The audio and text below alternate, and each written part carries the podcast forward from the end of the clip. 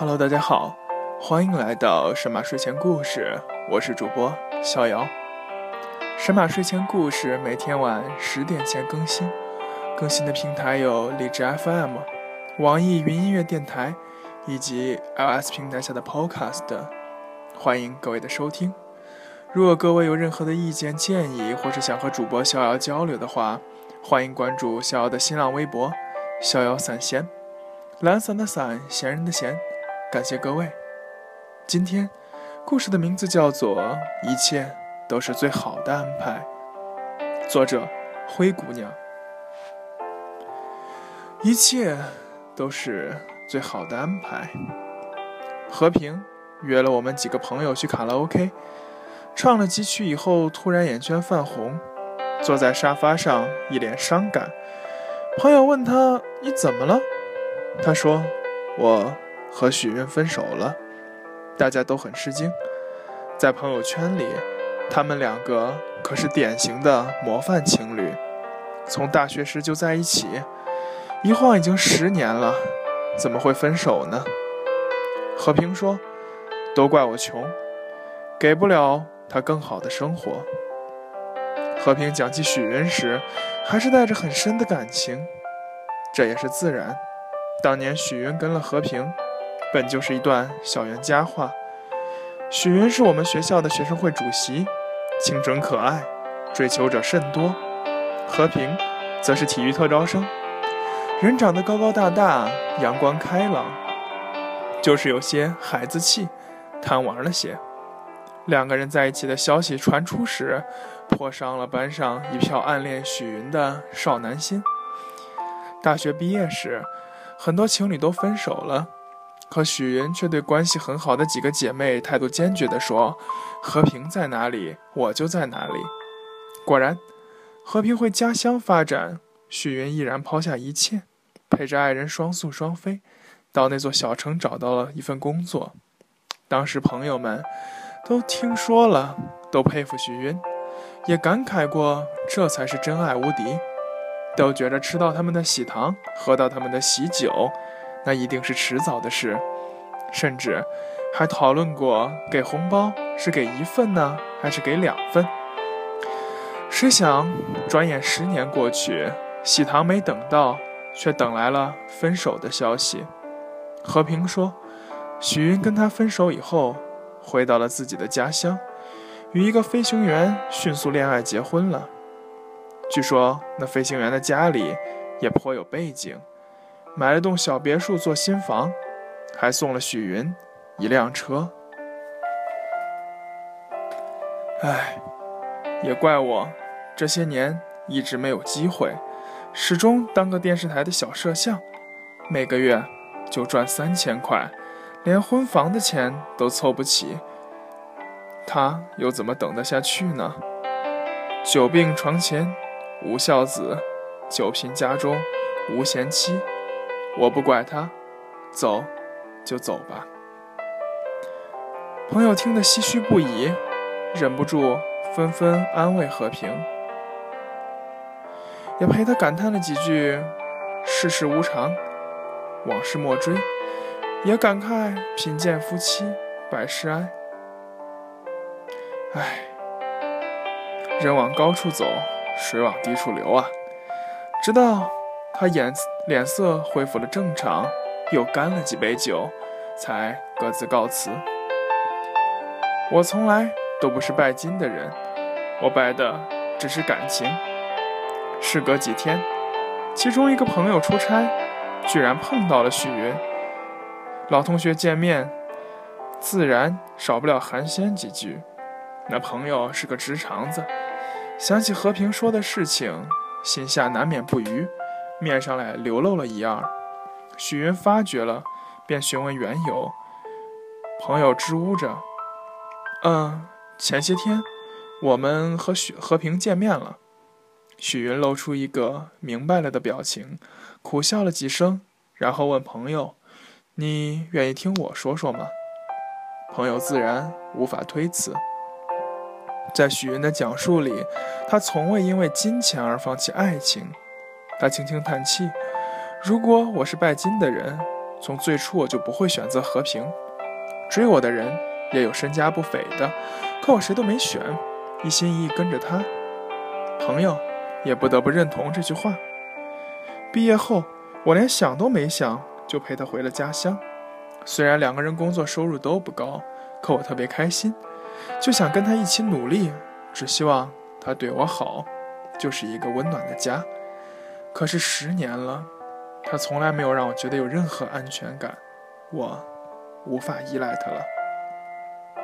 在许云的记忆里，刚刚开始工作的时候，他时常加班，深夜才回家，打电话打给和平，他却都不愿意下下楼来接他，只因为他的好哥们儿来了家里，两个人玩实况足球，正如火如荼。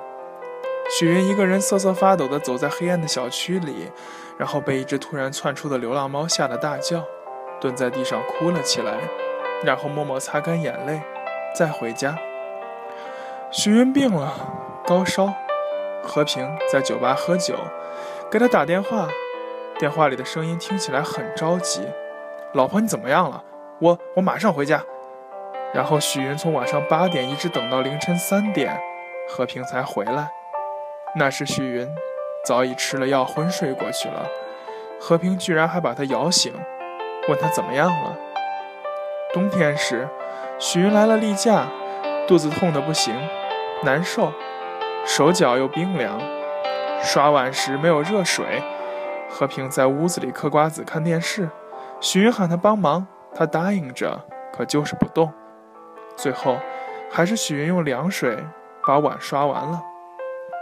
睡觉时，许云试探地把脚放在和平身侧，他立刻拨开。好凉啊！你怎么这么自私？许云工作中遇见了烦恼，回到家只想对和平倾诉。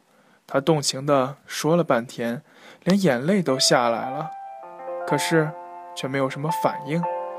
扭头一看，发现和平居然呼呼睡着了。怎么摇都摇不醒。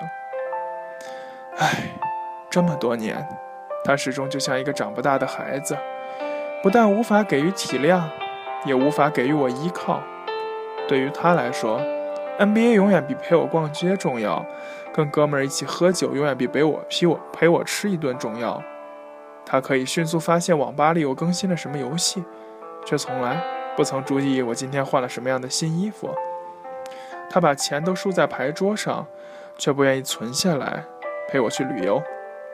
我每次跟他提结婚，他都会说没钱，觉得这样娶我太丢份儿，想要买了房子再结婚，想要给我更好的生活。许云说，和平不知道，他根本不在意有没有房子，甚至想了要跟他结婚，然后就去买了两枚假钻戒，幻想有一天他们结婚。他不会因为没有戒指而措手不及。许云没有想到，压断他的最后一根稻草是那年自己父亲因突发脑溢血过世。听到噩耗的那一刻，许云觉得天都塌了。那是我的父亲啊，生我养我的父亲啊！我拿着电话的手是冰凉的，连哭都哭不出来了，整个身子都在颤抖，都在打颤。放下电话，我抓着和平的袖子，浑身都在抖，抖个不停。我说：“和平，快订订两张机票，我们回家。”和平走到电脑前，犹豫了一会儿，说：“一定要现在走吗？”当时许云简直以为自己听错了，他问他：“我爸过世了，难道不该最快速的回家吗？”和平依然支吾。在许云的再三催促下，他才说出自己的理由。原来他最喜欢的外国球队隔天会来到这座城市参加一场跨国比赛，他很早就买了 VIP 票，觉得现在要是离开实在太浪费了。和平劝许云：“呃，不如你陪我多等一天，看完比赛我们再走。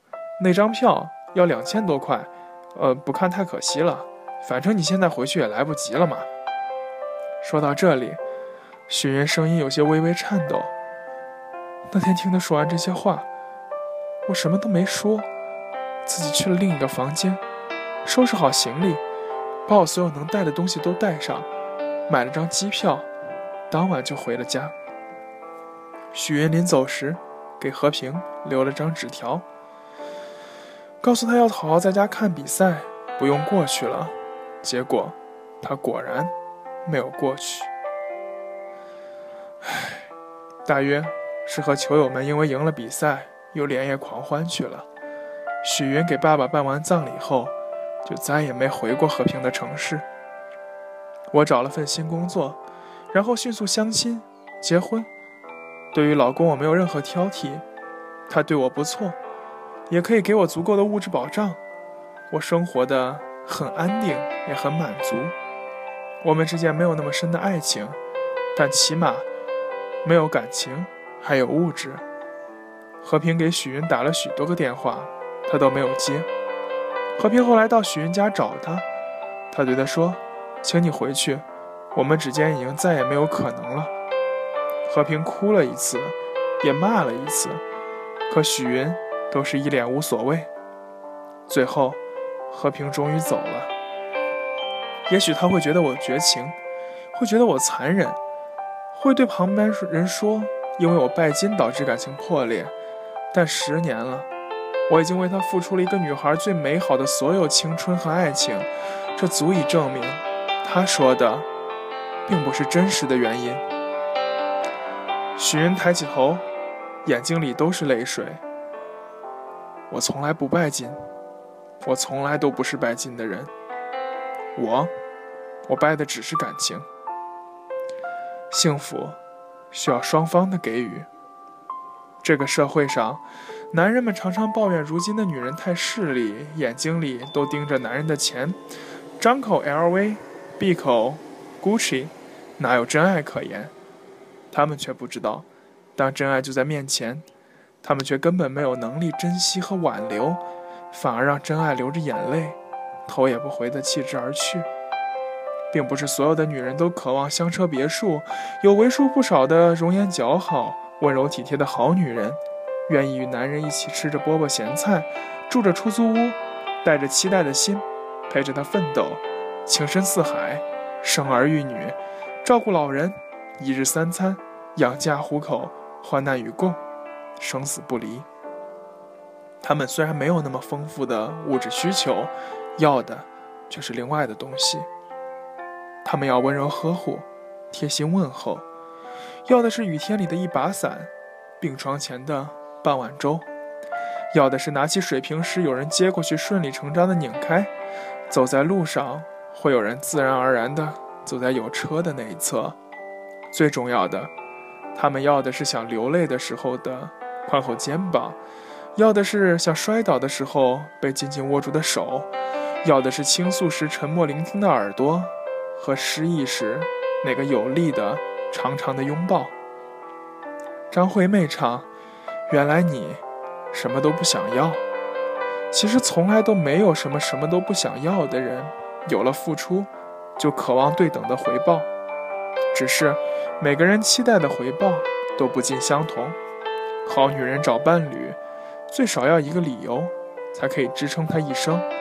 从漫漫花季长成亭亭玉立，每一个女孩都是父母精心呵护而成，如春日初绽的鲜蕊，谁堪采撷？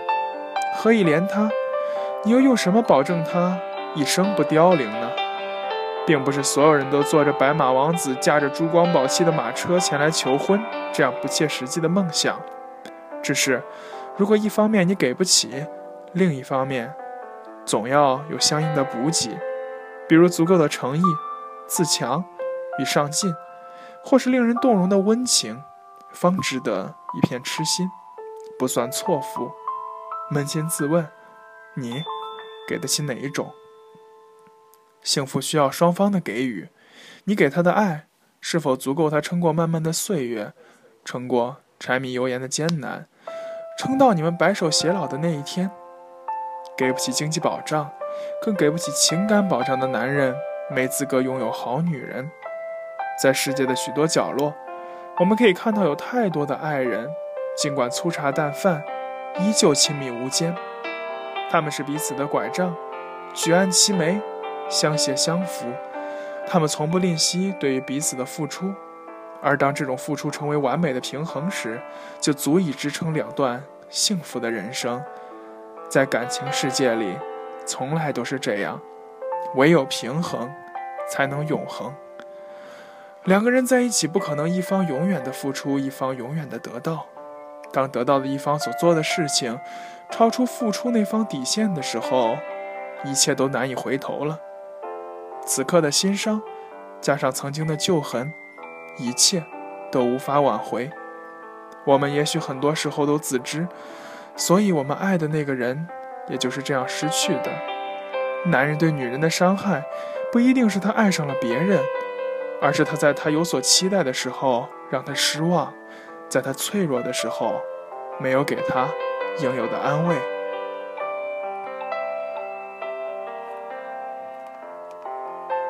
感谢各位的收听，今天的神马睡前故事到这里就要结束了。